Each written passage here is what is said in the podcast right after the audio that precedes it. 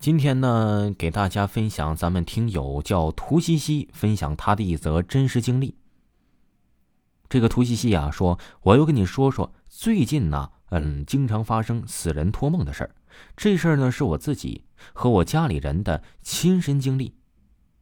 十年前我上大一的时候啊，我在江苏省某苏中城上学，家是省会的。”有一年快清明了，宿舍啊正好就我一个人，我就午睡，迷迷糊糊的看见阳台有个老头走来走去的，我想喊喊不出声，估计自己是鬼压床了，我就放松继续睡，梦里呀尽量不去想，我估计自己是被鬼压床了，然后隐约看见瘦老头走了进来，走到了我的床前，注意哈，我们宿舍是。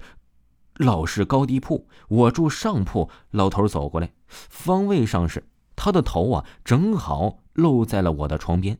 我一个翻身就可以看见老头的头啊，满脸蜡黄，眼珠也是黄色，特别恐怖。我就啊的一声惊醒，我妈赶紧跑过来问我怎么了。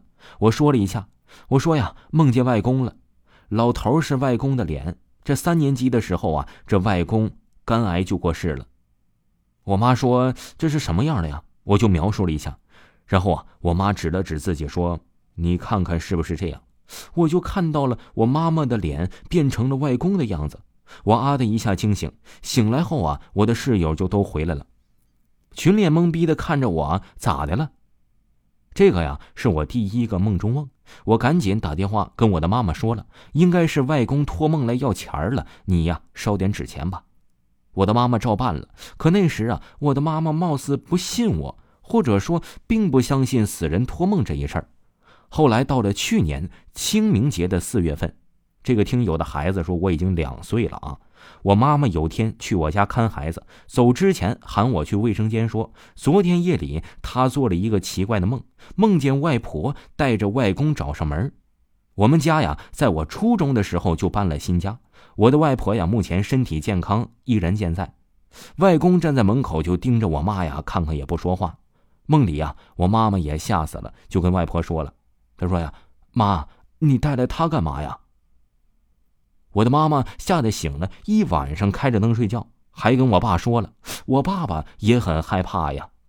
我因为赶着上班，就安慰了我妈几句。我妈妈退休了，白天无事，从我家离开后就去了我外婆家。还没等我妈跟我外婆说这个梦，我外婆就先说了，说小勇昨晚梦见老头了。这小勇啊，是我姨妈的儿子，我的大表哥。